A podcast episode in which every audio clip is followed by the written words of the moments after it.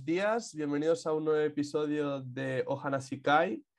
En el día de hoy tenemos a Álvar otra vez con nosotros. Esta vez no como entrevistado, sino ya como colaborador. Ya hemos subido un nivel. Álvar, konnichiwa. Muy buenos días.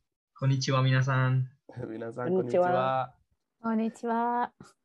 Y para empezar el capítulo, como hacemos siempre, hablaremos de la flor del día con Saruki-chan. Buenos días, Saruki-chan. Ayo gozaimasu. Ayo.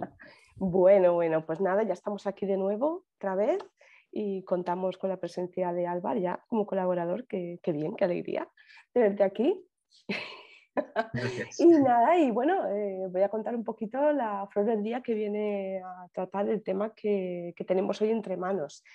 Y bueno, la flor es una flor muy bonita, muy sencilla, pero muy bonita. Es, bueno, se lee como chanoki, es la flor de la planta del té y bueno, su traducción podría ser la de aspiración.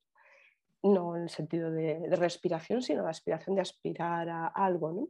Es un pequeño árbol de hoja perenne de la familia Ceacaea, o bueno, es que el nombre es complicado. Es una planta familiar para los japoneses como materia prima para el té verde. Es originaria del suroeste de China y llegó a Japón durante el periodo Nara. Con lo cual, pues bueno, eh, aparte de ser la, flor del té, eh, se podía relacionar pues bueno, como una aspiración que tienes en la vida, una razón de vivir y ahí vamos a meternos en el tema de hoy, que es el Ikigai.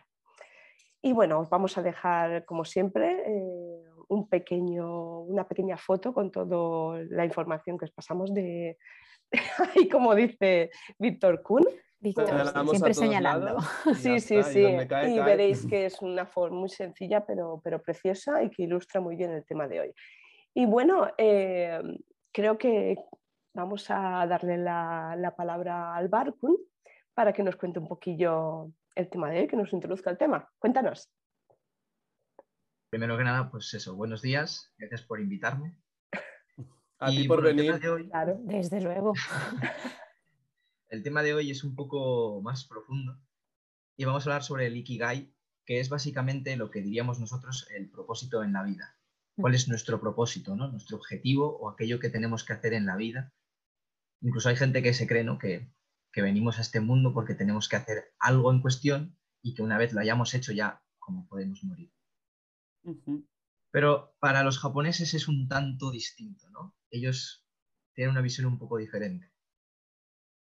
Ellos, a diferencia de nosotros, que se ve un poco más en Europa y en Occidente, más como un aspecto profesional, ¿no? ¿A qué me quiero dedicar? ¿A qué quiero dedicar mi vida, ¿no? Mi trabajo, mi ocupación. Pero ellos lo ven, el significado de Ikigai, más que una profesión, es una forma de vivir, es una filosofía que no tiene nada que ver con, con la ambición, por ejemplo, de ganar dinero, ¿no? De ganar mucho dinero, hacerme rico, ¿no? Sino más bien de, de realizarse como uno mismo, o sea, ser, conseguir encontrar algo en lo que eres feliz haciéndolo y puedes hacerlo todos los días sin cansarte nunca. Qué suerte Pues al final eso. como que mezclan todo, ¿no? El trabajo y su vida. Por aquí tenemos como el trabajo por un lado, ¿no? Y nuestra vida personal por otro. Y al final ellos lo que hacen es un poco, ¿no? Juntarlo todo. Exacto. Mm, sí, ¿Vosotros sí. tenéis algún Ikigai? Saruki-chan, Álvar, Kurumi-chan, asistente virtual. Cuéntanos, Kurumi, cuéntanos. Yo, Ikigai, pues como no tengo vida de por sí, eh, lo único que hago es vagar por internet y investigar cosas, no sé, tal vez será aprender, no lo sé, Pues eso, viajar, pues. Un buen Ikigai, aprender. Hacer de puente entre. pero, pero no tengo vida, yo de Iki nada. No, en Ikigai. Claro, claro, es Mm. un punto importante la primera parte etimológica, claro. Mm, Sí, sí, sí. Bueno, sí, sí. ¿Tú, ¿tú? Sara, ¿tienes algún Yo- Ikigai o, te- o algo te llama la atención? ¿O ver, estás me- buscando tu camino Yo- hacia el Ikigai? De, de toda la vida me han llamado la atención tantos caminos que creo que me he perdido en todos ellos. Soy como una caperucita roja que va buscando caminos y de uno entra al otro y al final esto es una disyuntiva que no sé. Creo que, que puedo haberlo encontrado ahora con todo el tema de la comunicación y, y, bueno, el, el- el llevar a la gente información que quizá pues no, no esté tan, tan acostumbrada aquí en el mundo occidental. pero estoy en ello. Creo que todavía no. No, quizá algún día cuando vaya con el galletito a los 90 años, encontré mi Ikigai. Pues bueno, quizá. tarde, tú, Álvaro? Claro, si la dicha es buena, ¿no? Claro. El tema es que lo más difícil ¿no? del Ikigai es encontrarlo, ¿no? porque hay gente que dedica toda su vida a una profesión o a un trabajo y al final se dan cuenta de que en realidad no es su vocación, no es lo que realmente les llena como mm. personas. Entonces lo más difícil es lo que dices tú, Sara, encontrarlo. Tú has dicho que te gustaba mucho ¿no? transmitir, sí. te bien transmitir sí, sentimientos, emociones a los demás, ¿no? Sí. Podría ser tu Ikigai eso también. Sí, lo que pasa es que, claro, tenemos la conjunción esa de, bueno, os, dejaremos una especie como de mm, esquema, sí, como un esquema de, bueno, un poquito los factores que se unen para encontrar e, ese Ikigai, ¿no? Y bueno, esto está, e, es medio cogido de, diferentes fuentes, de libros y demás. Hay un libro de, Héctor García y, ¿eh? ¿cómo se llama la otra persona? Héctor García, que es Kirai, bueno, tiene varios libros, y Frances Miralles, sí. Y, bueno, ellos eh, lo que hacen es, es que confluyen varios factores. Uno, lo que tú amas hacer. Eh, que ahí bueno, está, está pues, lo que te apasiona, lo que tú crees que es tu vida. Luego, algo que eres bueno, porque claro, también tienes que ser bueno. Te puede gustar mucho hacer una cosa, no, no hacerlo fatal. bien? Claro, eh, evidentemente. Entonces puede quedarse en un hobby únicamente. Puedes no tener manos reales como yo. A mí me encanta el sashiko, ¿vale? Pero no lo puedo hacer. ¿Qué es el sashiko? ¿Nos lo puedes explicar? Sashiko es, mm. bueno, me sabe mal salir un poco del tema, pero es es un tipo de costura de bordado japonés, que es mucho más fácil que, el nuestro, el nuestro de florecitas y todo este tipo de eh, decorados que hacemos en las telas es bastante enrevesado, pero ellos es a punto corrido, es decir, tú coges una aguja y eh, más o menos puntos rectos y todos seguiditos sin levantar la aguja de la tela, pa, pa, pa, haces un un patrón casi siempre geométrico, muy, muy chulo, la mm. verdad es que son chulos. Ah, ya pondremos alguna imagen y algún día pues hacemos un tutorial con las manos de Sara, porque yo no tengo manos.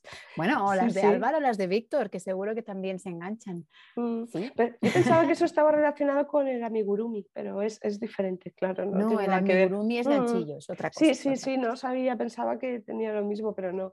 No, es pues, un bueno, pues por ejemplo, esto sería un, problema ¿no? del Ikigai, porque tú quieres, te gusta, pero no puedes hacerlo, porque realmente no, no tienes los medios.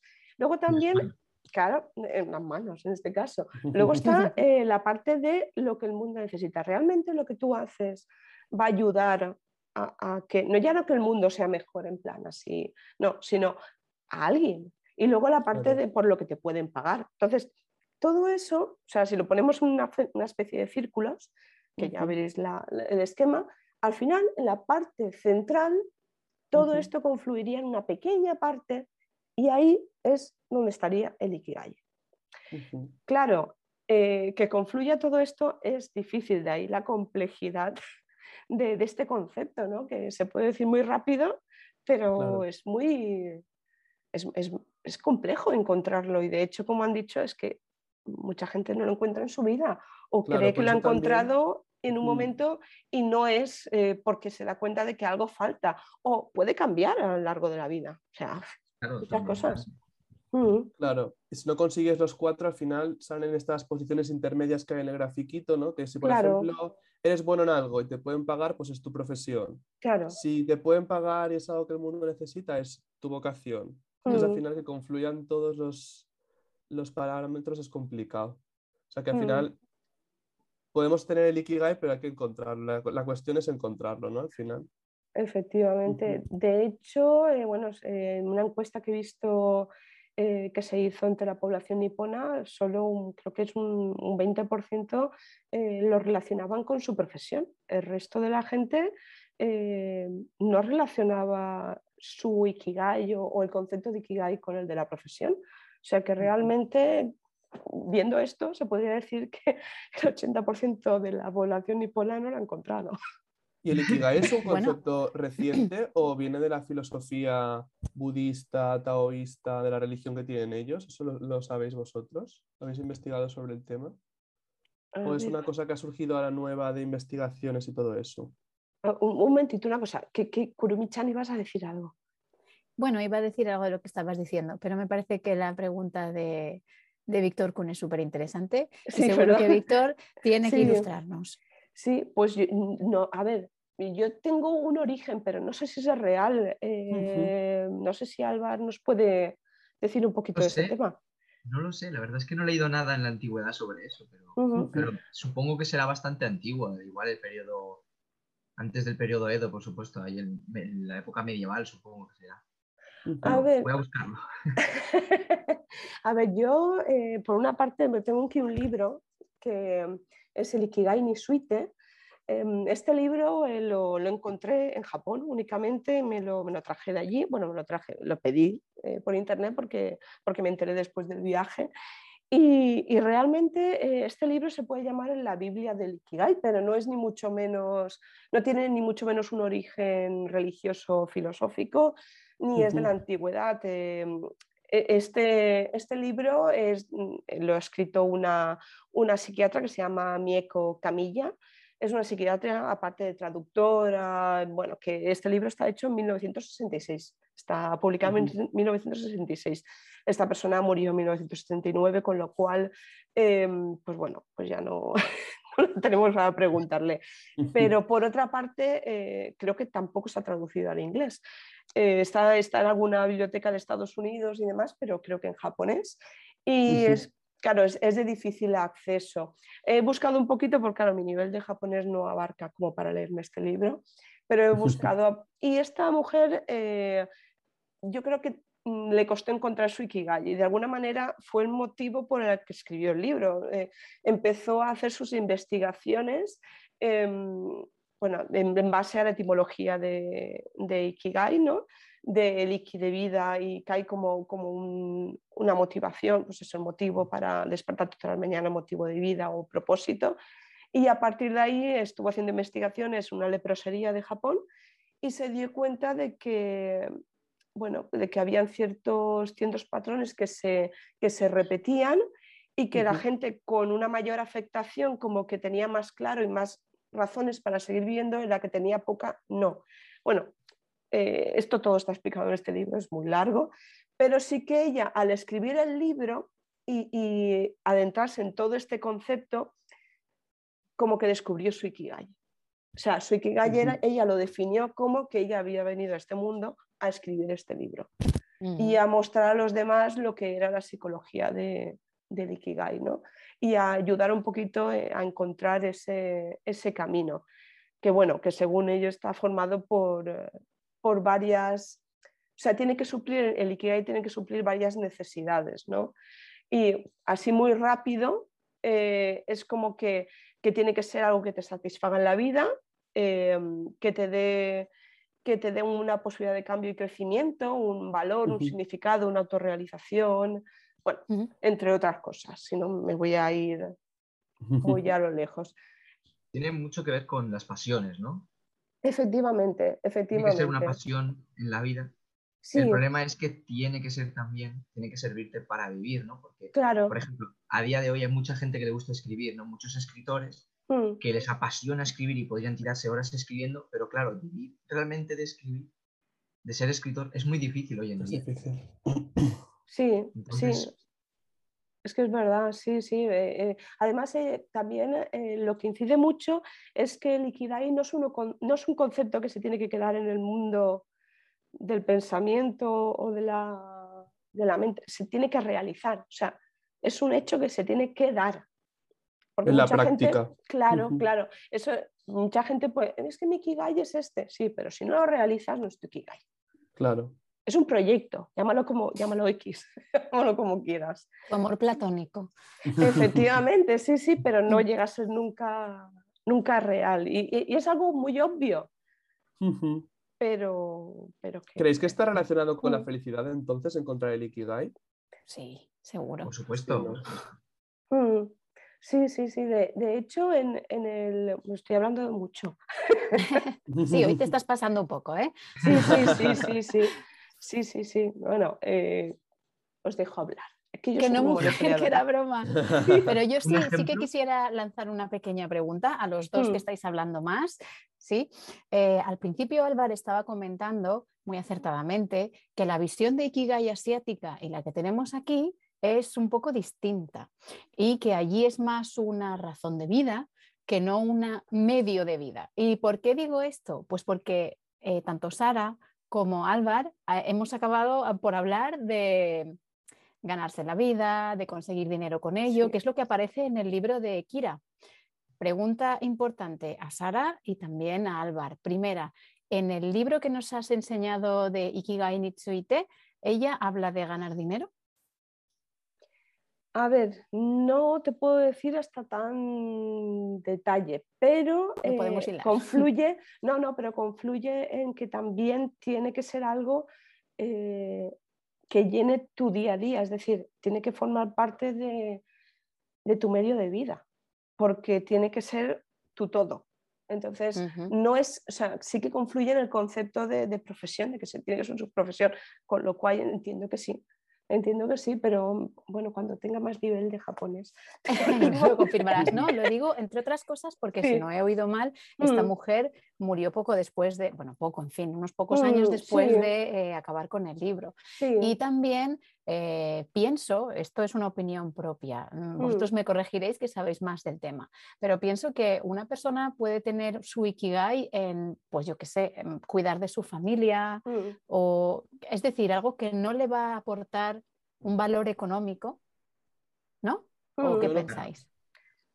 Es que este aspecto es muy importante porque nosotros aquí queremos realizarnos siempre como queriendo tener mucho dinero o teniendo ¿no? Aquí cuanto más exitoso eres es cuanto más dinero ganas o cuando más famoso eres, ¿no? Pero allí es diferente. Allí, un ejemplo de una persona que tiene su Ikigai en Japón sería estas personas que se dedican todo el día, ¿vale? Se levantan por la mañana y es el típico hombre viejo que tú lo ves en un puesto de estos de takoyaki. Efectivamente, sí, sí, que se dedica 12 horas al día, entre 10 y 12 horas al día hacer takoyaki. O sea, él se levanta a las 6 de la mañana a preparar los ingredientes, a comprarlos, a limpiarlo todo, pero todos los días de su vida. Igual lleva 50 años haciendo lo mismo. Y el hombre, si tú le preguntas, te dirá que no, que él es, ese es su propósito en la vida, ¿no? Porque él hace mejor que nadie el takoyaki. Nadie lo va a hacer mejor que él. Takoyaki son las bolas estas de pulpo.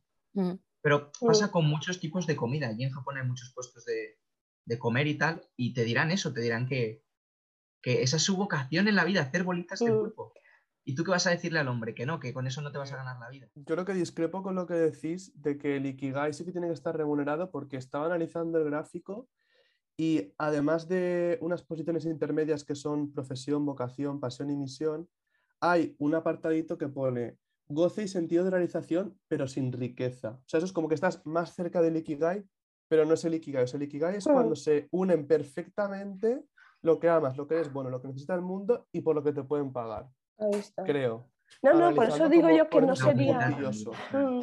No, por eso pienso que no sería exactamente. Yo creo que eso es más goce y sentido de realización, pero sin riqueza, que es el voluntariado, que está muy cerca del Ikigai, pero no llega a ser el Ikigai. El Ikigai, ¿sabes? El problema es definitivo.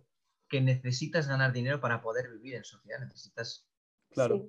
Tu dinero. Entonces, realmente es muy difícil encontrar un trabajo acorde a tus pasiones. Mm, y a los que sabéis más de Ikigai, porque yo voy perdidita, eh, ¿algún truco que penséis que exista o algún, en algún libro habéis visto algún test de personalidad? No sé, algo. Álvaro, a ver, cuéntanos. Es, es, un poco difícil, ¿no? Creo, en general, pero principalmente hay muchas guías en Internet de estas de cómo encontrar tus pasiones o incluso libros. De hecho, yo cuando era más joven, que no sabía qué estudiar en la universidad antes de entrar, me compré un libro, que lo tengo por aquí, que es... A ver, yo no hago publicidad ni nada, ¿no? Pero es un libro que se llama Descubre tu camino, cómo encontrar tu vocación en la vida, antes que sea demasiado tarde. A ver, hay miles de libros como este, no recomiendo que compréis este, porque este es de un hombre que se llama David Cantone, que es un psicólogo que también estudió Derecho. Pero en general todos los libros dicen lo mismo. Tienes que encontrar algo que te guste, tu pasión. Entonces, por ejemplo, te hace hacer listas de cosas que te gustan o cosas que puedes estar haciendo durante mucho tiempo sin cansarte. ¿no? Entonces mm, tú te haces tus listas, cosas que se te dan bien, cosas que te gustaría hacer o cómo querrías ser dentro de cinco años. Imagínate cómo quieres ser dentro de cinco años. Entonces vas haciéndote listas de qué cosas quieres alcanzar, qué cosas te gustan, qué cosas te apasionan o qué cosas... Está bien. Entonces tú vas ahí, de ahí sacando conclusiones poco a poco. Tienes que ir viendo qué te gusta más y qué no. Porque, por ejemplo, yo estudié japonés porque me gustaba el japonés, pero en mi último año de carrera, con esto de la cuarentena, descubrí que la filosofía me, me despierta mucho interés, ¿no? Me, me llama mucho porque además, por ejemplo, la filosofía estoica, ¿no? Durante la cuarentena, que han sido Mm. un poco de crisis, Sí, Pues sí, te ayuda a mantener sí. Sí, sí, el Mm. estoicismo. la estabilidad emocional. mm. Quiero decirte, nunca es tarde para descubrir qué es lo que te gusta. Mm. Simplemente tienes que ir leyendo, buscando, probando cosas nuevas. Mm. ¿Tú crees investigando. entonces que se puede construir el Ikigai? No hace falta buscarlo, sino que lo puedes hasta construir tú mismo.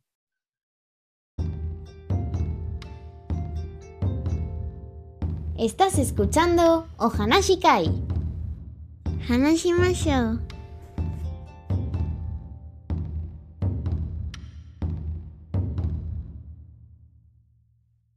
Yo, como soy muy pragmático, creo que sí que se puede crear, sí que se puede construir. A lo mejor una cosa al principio, como no la conoces del todo, no la entiendes, no te acaba de gustar, y cuando empiezas a trabajarla y tal, le encuentras un sentido a todo, le encuentras un, sentido a lo que estás haciendo y a lo mejor se puede convertir en tu Ikigai. Pero escúchate, escúchate, encuentras un sentido a todo. Mm. Ah, buena. Es que crearlo de la nada, quiero decirte, tú normalmente haces algo y te das cuenta de que te gusta más. Pero los- no- o sea, sale de ti, pero ya está en ti que te gusta hacer eso, ¿no? ¿O no? Mm, Tú a lo No mejor no lo has descubierto, porque a mí a lo mejor me puede gustar pintar, pero nunca he pintado antes. claro. Pues puedo no encontrarlo y no saberlo nunca, pero eso sale de mí. ¿O tú quieres decir que de hacer mucho algo desarrollo, ¿no? Una pasión y un amor por hacer eso? Sí, ya sé lo que quieres decir. No sé, yo creo que sí, que, si te lo propones, te puedes autoconvencer y sí que a lo mejor puedes llegar a... Lo que dices tú, a lo mejor sí que lo encuentras de, otra, de otro modo, ¿no? A lo mejor no es tan por ciencia infusa, sino que de tú al reflexionar contigo mismo, no es que lo creas, sino que lo encuentras, que te das cuenta de que eso era lo que tal, o te das cuenta de que eso no era también, porque a veces aunque fuerces mucho una cosa, puede que no salga, a lo mejor. No Entonces, Víctor, tal vez la pregunta, en lugar de ser si se busca, perdón, si se encuentra o si se construye, que es lo que has dicho, tal vez la pregunta es si se encuentra o se busca. Es decir, si es algo que Claro. llega de repente o si tú tienes que buscarlo, ¿no? La inteligencia artificial, Kurumi-chan, de verdad, ¿eh? ¿Dónde Son los datos de internet que pasan muy rápido, muy rápido. Mientras buscas, digo, mientras hablas, si, si no sé hablar, mientras tú hablas, yo voy buscando información por la red. Pues creo que es mejor esa pregunta, si lo encuentras o si lo buscas. Mm, Sí, ujú. Yo, yo eh, en ese punto creo que es como con lo que se suele decir, vamos a un punto ya romántico, lo del amor. El amor no se busca, Mm. se encuentra. Pues creo que es Mm. algo parecido, porque al fin y al cabo es un amor por algo, no es un no por una persona, sino es un amor por, un, por una actividad.